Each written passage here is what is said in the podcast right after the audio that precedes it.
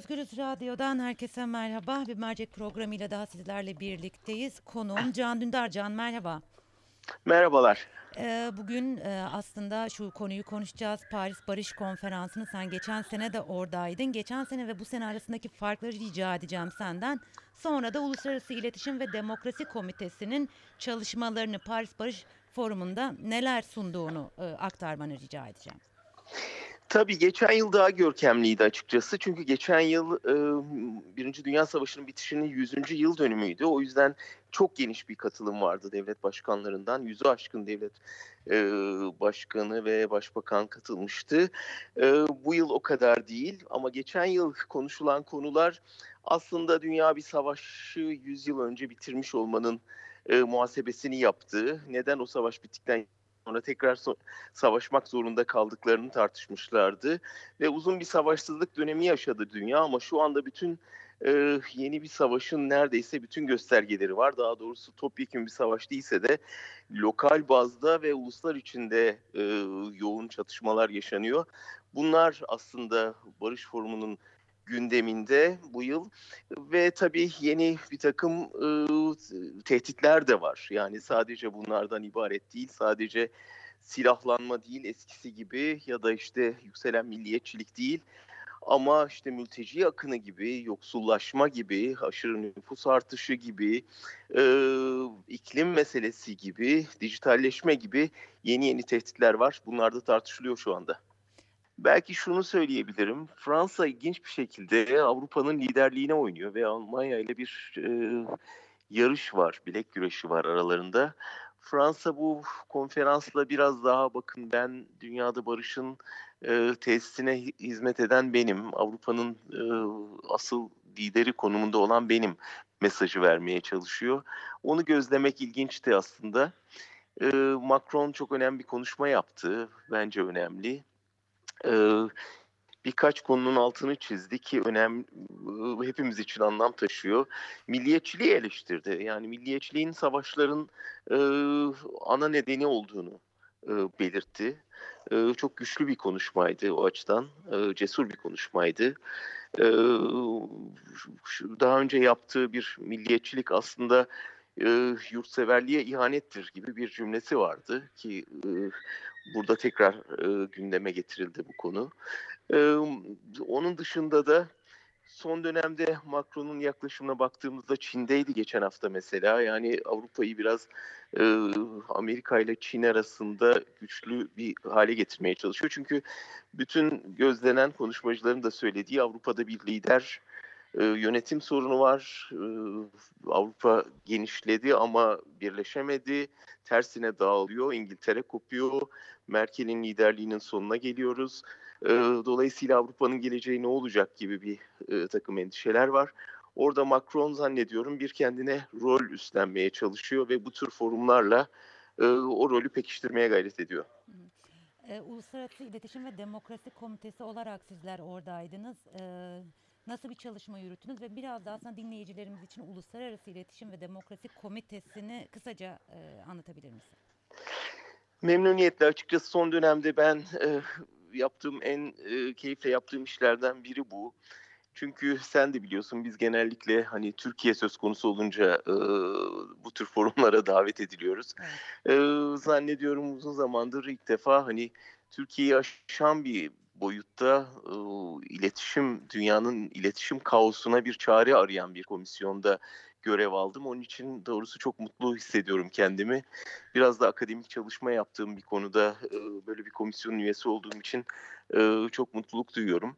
Komisyon e, sınır tanımayan gazeteciler tarafından kuruldu ve biraz da Fransızların bu konuda ön alma, biraz önce siyaseten ön alma çabası olarak anlattığım şeyin iletişimdeki iz düşümü diye düşünülebilir.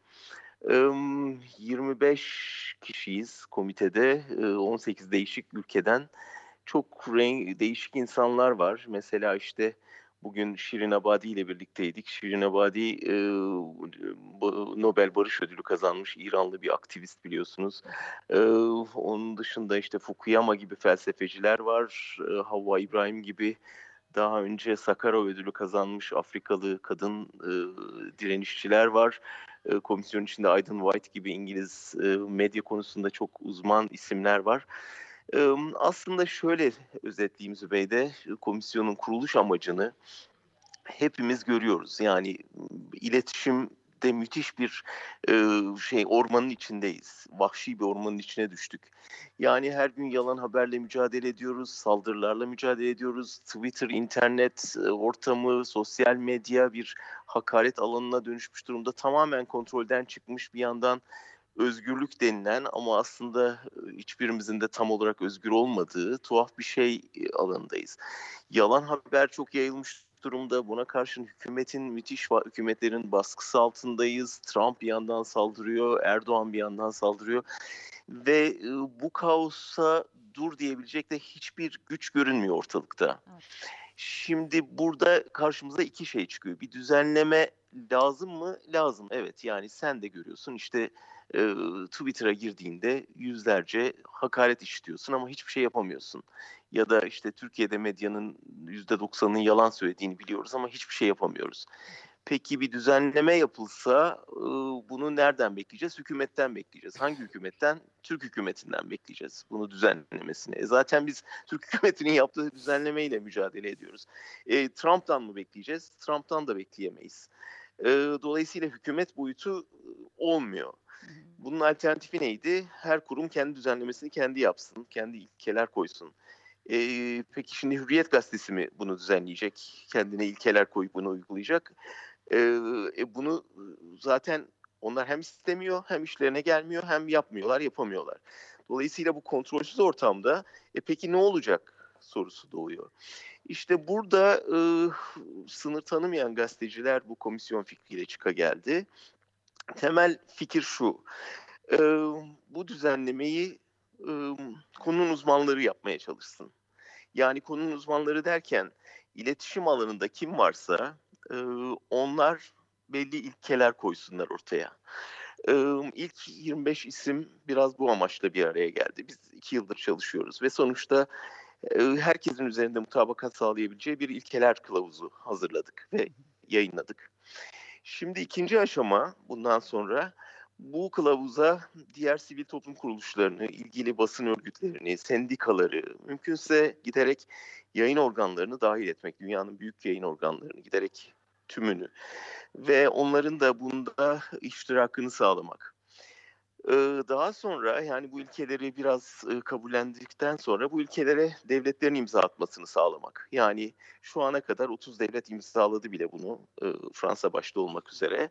Yani bu ilkelere uymak yükümlülüğü.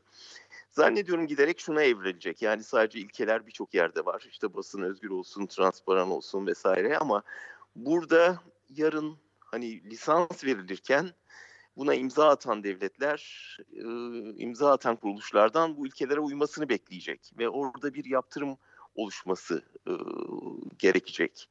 Böylece hiç olmazsa bir adım yani bu düzenlemeye dönük düzenleme olsun ama özgürlüğümüze dokunmasın diyen bizim gibi insanlar için evet bu bizim koyduğumuz ilkelere uysun ülkeler hem devletler, hükümetler bazında hem medya bazında bunun hazırlığı aslında şöyle diyebilirim hani önümüzdeki yüzyılda bu medya kaosuna e, son vermek için bir e, çıkış yolu arayışı diyelim buna. O yüzden e, iki yıldır çalışıyor komisyon ve e, bugün işte bir panelde bunları biraz anlattık Barış Forumu'na, Dünya Barış Forumu'na ve liderlerden ve sivil toplum kuruluşlarından ve medyadan bu, bu girişime destek vermelerini istedik. Ee, peki tepkiler nasıldı ee, destek konusunda sizin sunumunuzdan sonra? Şimdi tabii değişik tepkiler var. Yani genellikle demokratik ülkelerden destek alınıyor tahmin edebileceğin gibi. Ama mesela Rusya asla böyle bir şeyin içine girmek istemiyor. Çünkü onlar için bağlayıcı olacağını düşünüyor. Ne bileyim şeyi tartıştık mesela hani Türkiye bunun içinde olmalı mı olmamalı mı? Bu kadar kötü bir sicili olan bir ülkenin buna imza atması zaten beklenemez ama bir yandan da hani Türkiye'nin sadece Erdoğan tarafından temsil edilmediğini, Türkiye'de ciddi bir basın özgürlüğüne inanan insanların da çoğunlukta olduğunu düşünürsek Ee, evet Türkiye e, toplum olarak, devlet olarak aslında böyle bir şey imza atmalı e, görüşünü savundum ben şahsen. E, işte Japonya imzalamıyor çünkü Japonya'nın sicili e, RSF'in listesinde çok bozuk. Onların bir haritası var biliyorsun hani kırmızılar, siyahlar. Ülke dünyanın büyük çoğunluğu kırmızı ve siyah yani giderek me- medya özgürlüğünde çok kötü durumda olan ülkeler. Onlar tabii çekiniyorlar ama bir süre sonra eğer gerek, gerekli çoğunluk sağlanırsa dünya çapında bir süre sonra onlar da bu konuda bir şeyler yapmaya mecbur hissedeceklerdir kendilerini. O konuda bir e, en azından baskı oluşturulabilir diye. E, mesela Birleşmiş Milletler Genel Sekreteri ile tanıştık bugün. O e, o da girişime destek verenler arasında. Yani bu uluslararası kamuoyunun eğer şeyini desteğini alabilirsek e, bir süre sonra bazı e, medyaya baskı uygulayan devletlere daha büyük bir etki yaratabiliriz onlar üzerinde diye düşünüyorum. Ee, çok fazla zamanın yok biliyorum ama e, şu soruyu merak ediyorum, şahsi yorumunu merak ediyorum. Biraz önce şöyle bir cümle e, kurdun.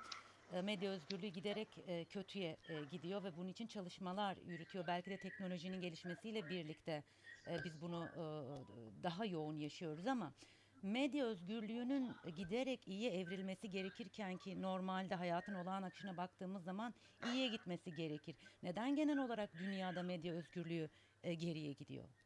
ileriye gitmesi gerekirken.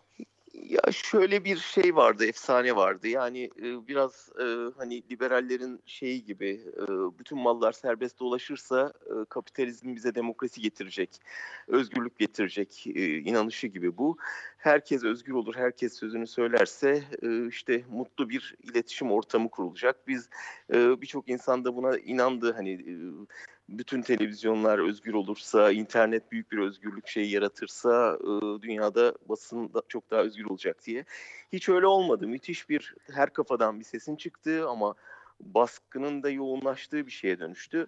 Üstelik e, yani birkaç şey oldu. Devletlere de daha kolay bir kontrol e, imkanı yarattı gelişen teknoloji hem de büyük troll orduları besleyerek sosyal medyayı ele geçirme imkanı doğdu. Hem de Facebook, Google gibi büyük devlere aslında bizim e, iletişim bilgilerimize sahip olma imkanı yarattı. Dolayısıyla aslında büyük bir dijital devrim olarak sunulan şey bize biraz e, özgürlüklerimizi daha da kısıtlayacak büyük imkanlar yaratan devletlere bir kıskaca dönüştü. Şimdi bununla mücadele etmemiz lazım. Buna karşı dijital devrime karşı çıkarak yarışamayız. Yani kapatalım cep telefonlarını, denize atalım, bilgisayar kullanmayalım diyemeyeceğimize göre bu dijital devrimi kendi çıkarımıza nasıl dönüştürebiliriz? Devlet baskısını nasıl engelleyebiliriz? Biz buradan nasıl özgürlük damıtabiliriz? Şimdi buna bakmamız lazım. Açıkçası komisyon biraz bunun üzerinde çalışıyor. Yani bu dijital devrimi gerçekten bir özgürlük devrimine dönüştürme ve devlet baskısından arındırma. Ee, sadece devlet değil tabii bu önemli platformların da giderek artan bir dominasyonu var. Ona karşı da mücadele etmemiz gerekiyor. Şu anda Türkiye'nin çok uzağında bu konular, sorunlar belki biliyorum ama e, e, hepimizin gündelik hayatını etkileyen bir şeyden bahsediyoruz. Yani her cep telefonu kullanıcısının, her bilgisayar sahibinin aslında karşı karşıya olduğu büyük bir tehditten bahsediyoruz. Ee, çözülmeye çalışılan sorun biraz da bu aslında. Aslında bu sorun e, uzun zamandır e, tartışılan ve konuşulan e, bir sorun. Hatta e, şöyle sözlerine iki üç cümle eklemek isterim. Ben Chomsky bu konuyla ilgili e, şöyle e, bir şey söylüyordu bir makalesinde. Ee, internetin ortaya çıkmasının ardından aslında pek çok toplumsal olay örgütlediğini iyi anlamda kullanıldığı zaman internetin iyi bir şey olabileceğini fakat genel olarak kaynağı devletin elinde olan bir şeyin iyi olamayacağını bunun zamanla bütün insanları fişle, fişlenme noktasına getireceğini Aynen. söylüyordu. Chomsky'yi de anmış o, o, olalım. Aynen Evet. ama tam da bunu yaşıyoruz şu anda. Hı, Ama artık biz bir noktada hani yakınmaktan vazgeçip Evet, çözüm çözüm. üretmeye gelmek zorundayız. hı, Şu anda biraz nihayet onu yapıyor gibiyiz. hı. Ee, Can çok teşekkür ediyorum. Ben günlerdir e, seyahat halindesin ki seyahatler devam edecek. Ekipçe iyi yolculuklar diliyoruz ve Çok çok unutma, teşekkür ederim. e, hepimiz çok özledik seni. İyi yolculuklar olsun tekrar. Ben de iyi yayınlar olsun size de. Hoşçakalın. Bay bay. Özgürüz Radyo dinleyicileri Can Dündar'la birlikteydik. Paris Barış Konferansı'ndaydı. Oradaki izlenimlerini aktardı e, bizlere ve bununla birlikte aslında Uluslararası İletişim ve Demokrasi Komitesi olarak yürüttükleri çalışmanın detaylarını e, aktardı. Geçen seneden bu seneye e, bakıldığında Paris Barış Konferansı'nın aslında sönük geçtiğini, geçtiğini anlattı. Ama e, gazeteciler olarak, Uluslararası İletişim ve Demokrasi Komitesi olarak e, dijital yani daha doğrusu fake e, news konusunda sunum yaptıklarını ve pek çok ülkenin destek verdiğini tabii bununla birlikte e, birçok ülkenin de bu sorumluluğu alamayacağını, bu metne imza atmayacağını aktardı. Evet geldik bir mercek programının sonuna. Yarın farklı bir konu ve konukla birlikte olmak üzere. Şimdilik hoşçakalın.